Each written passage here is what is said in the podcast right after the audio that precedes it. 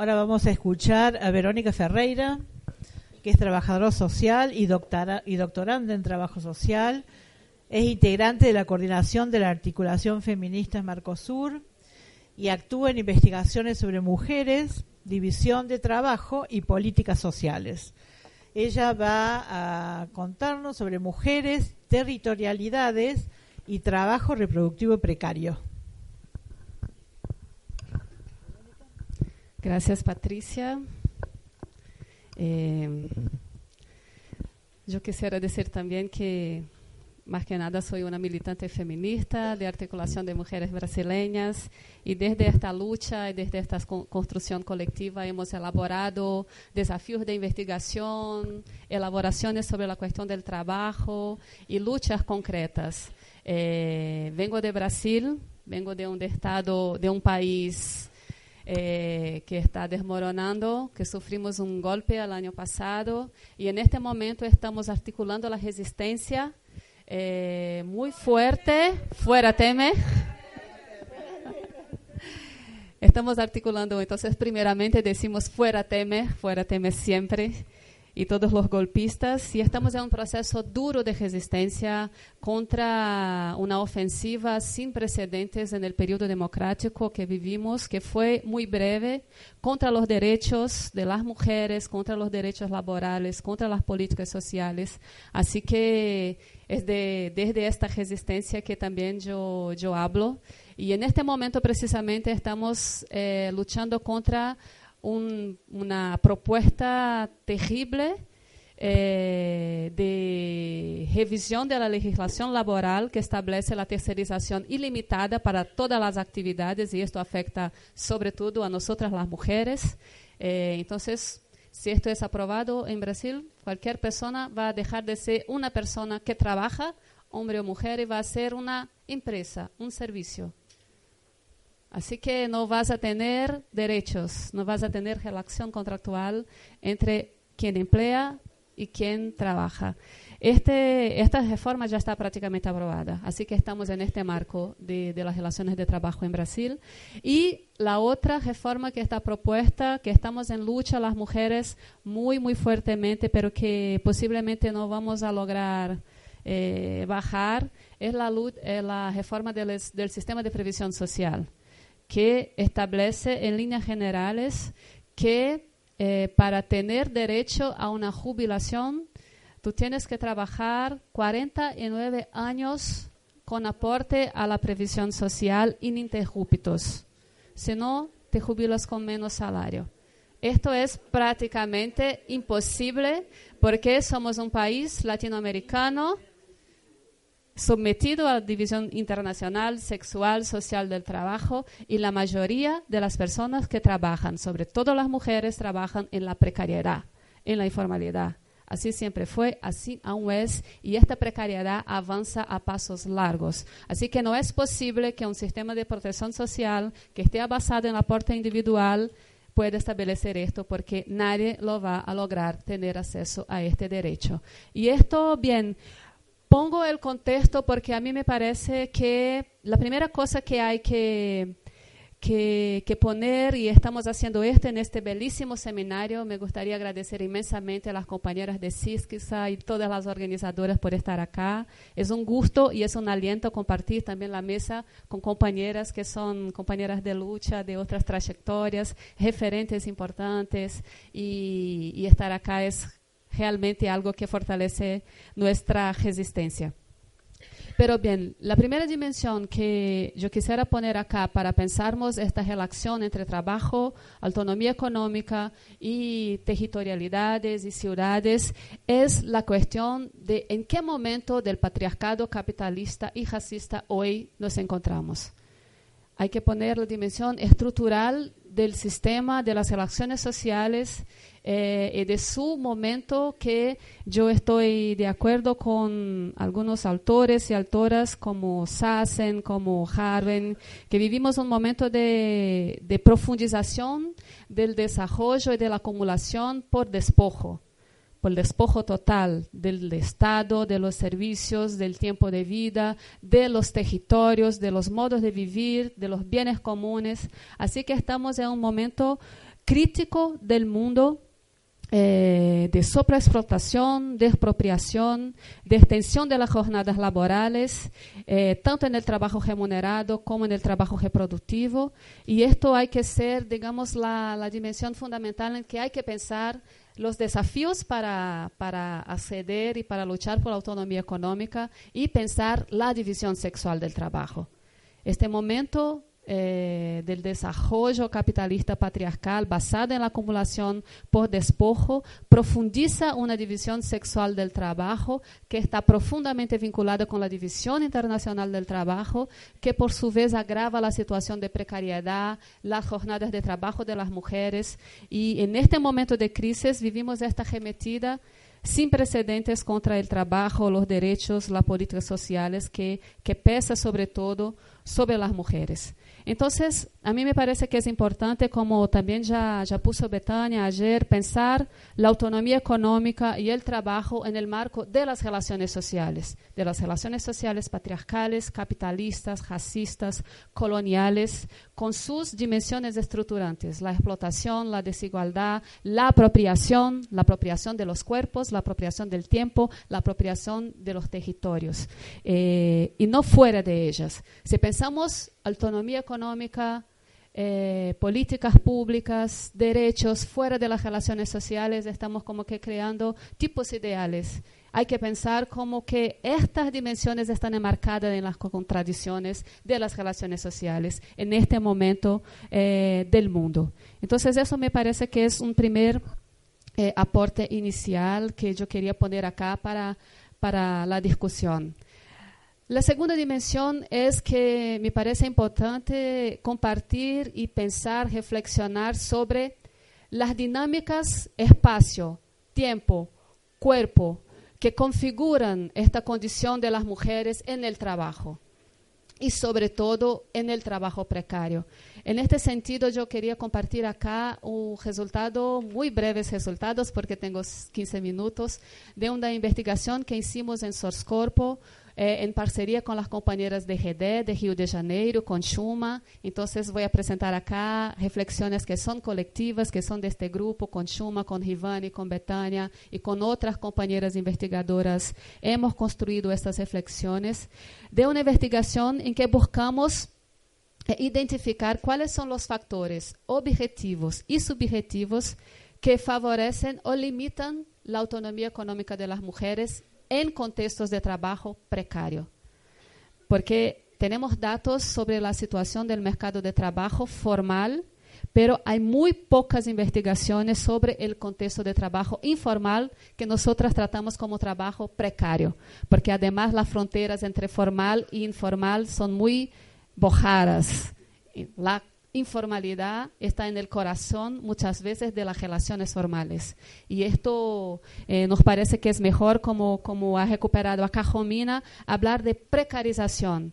Y una precarización que es producida por la división sexual de trabajo en articulación con la división social de trabajo, la división eh, racial del trabajo y que y ha sido, por tanto, en articulación entre trabajo productivo y reproductivo.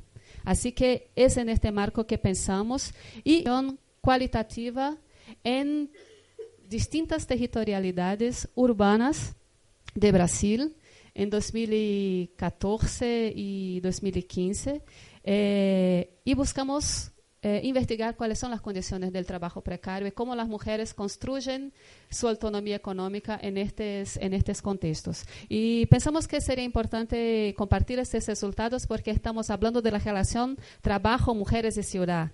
Y, y, y, esto hicimos en esta, en esta investigación.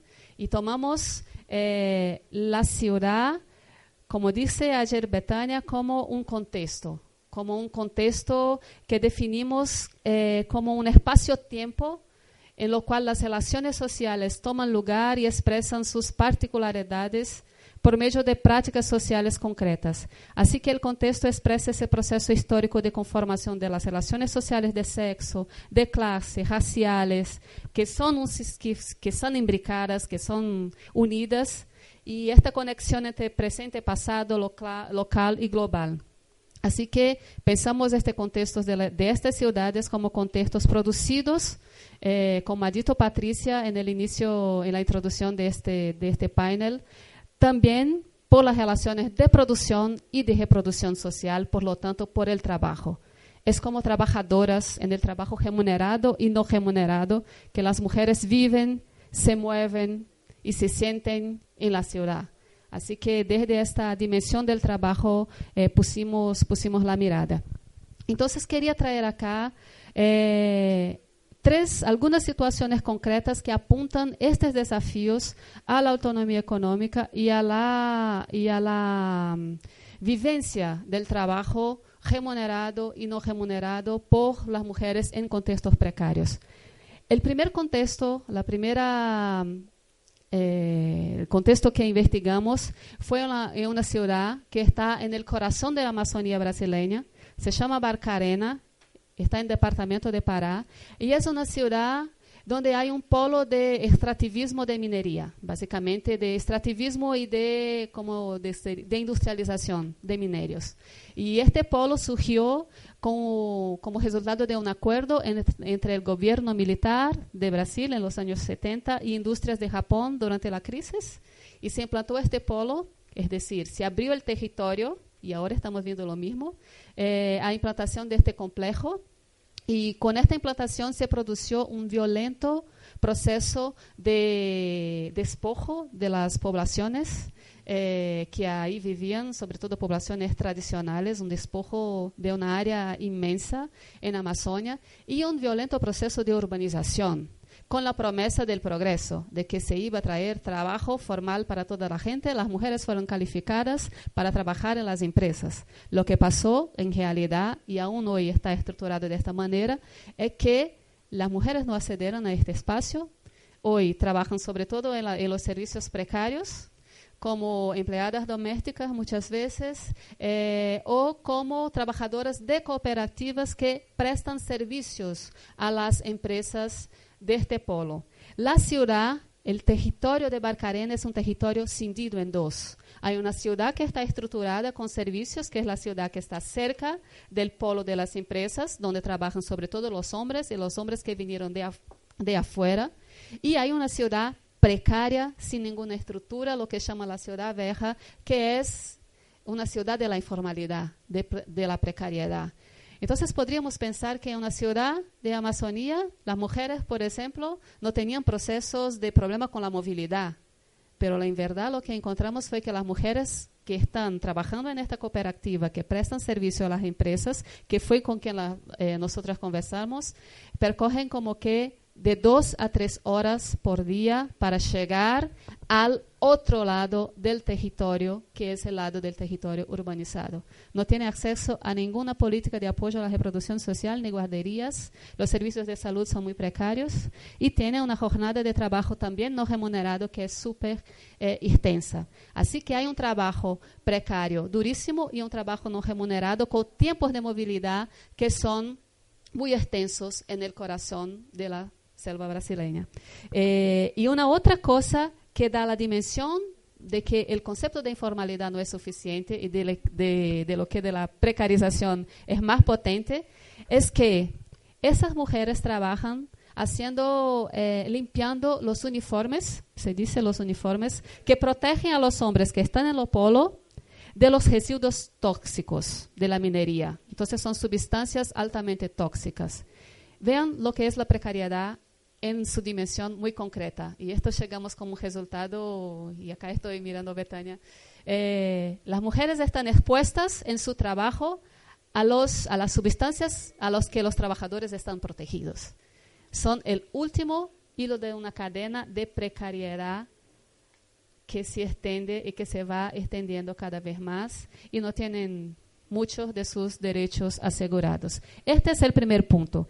El trabajo precario se conforma de esta manera los extensos tiempos de movilidad y la exposición del cuerpo a una vulnerabilidad extrema.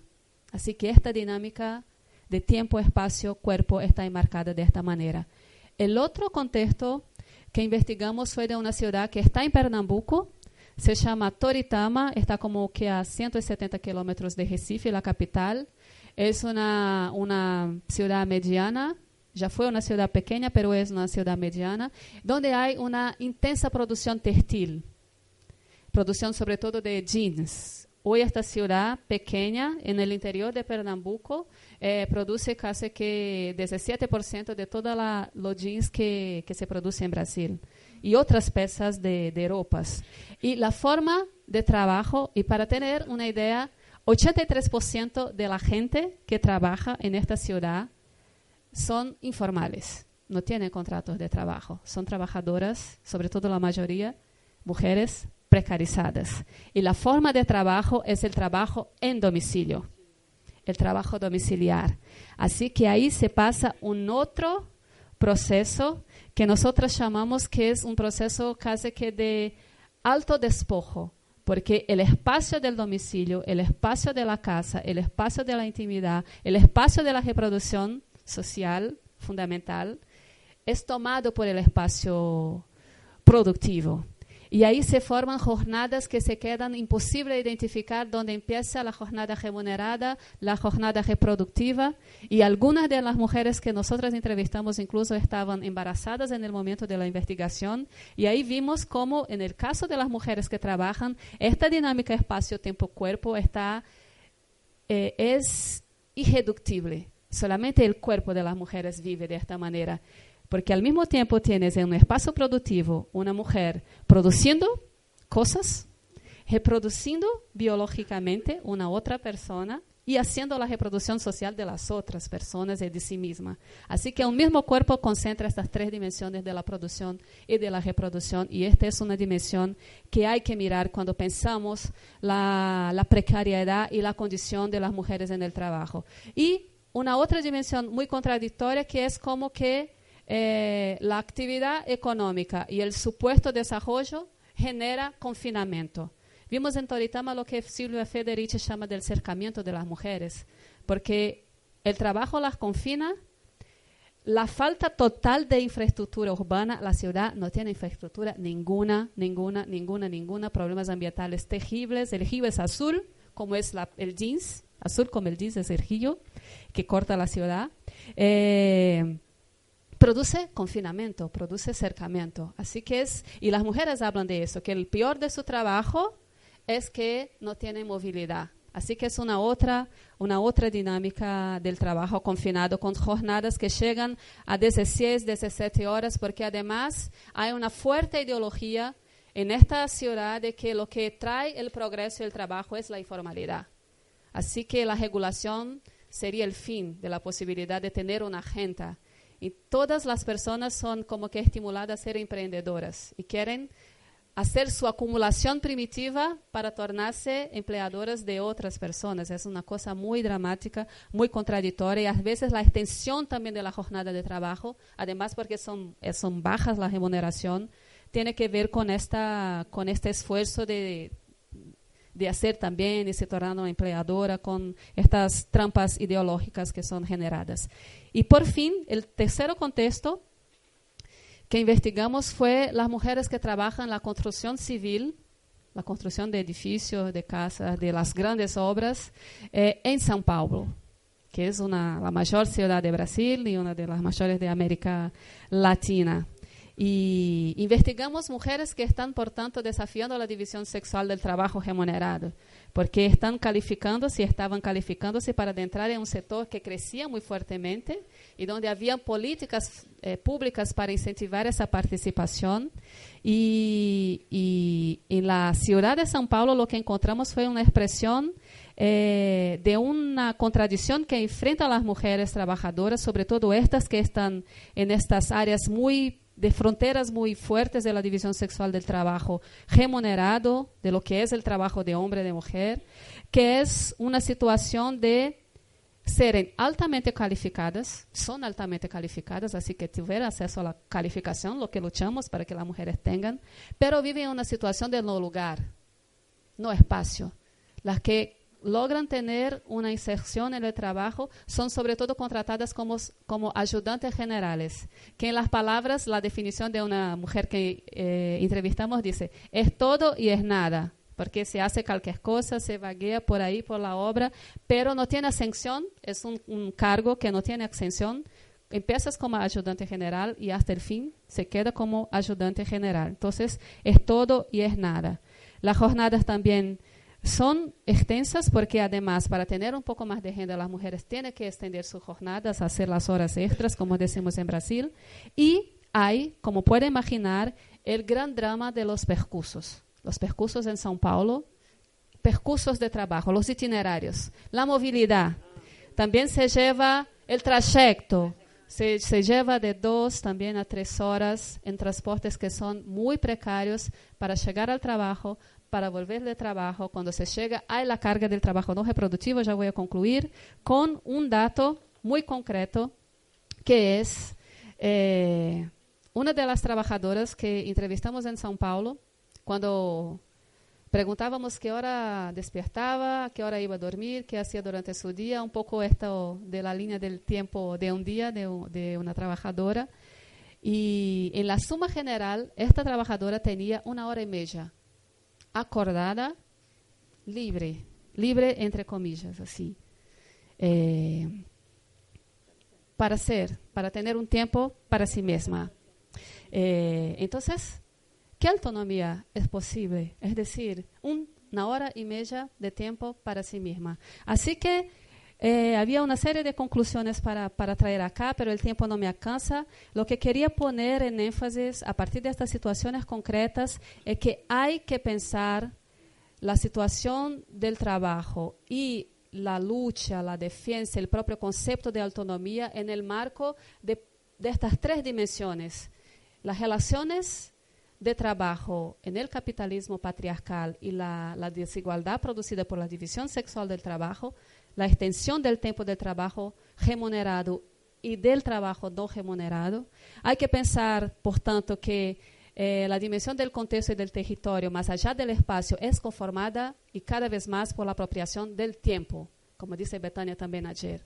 El tiempo eh, de las mujeres, el tiempo de la vida, el tiempo para ser, el tiempo para vivir. Y hay que pensar políticas públicas, condiciones estructurales para garantizar estas condiciones de autonomía, porque la autonomía no puede ser pensada como un proceso de adquisición individual, pero como un conjunto de estructuras colectivas y de transformaciones estructurales en las relaciones sociales para que se pueda, en contextos concretos, eh, lograr vivir con una mayor autonomía. Y hay que pensar el cuerpo. El cuerpo agotado, ¿qué autonomía puede tener? Gracias.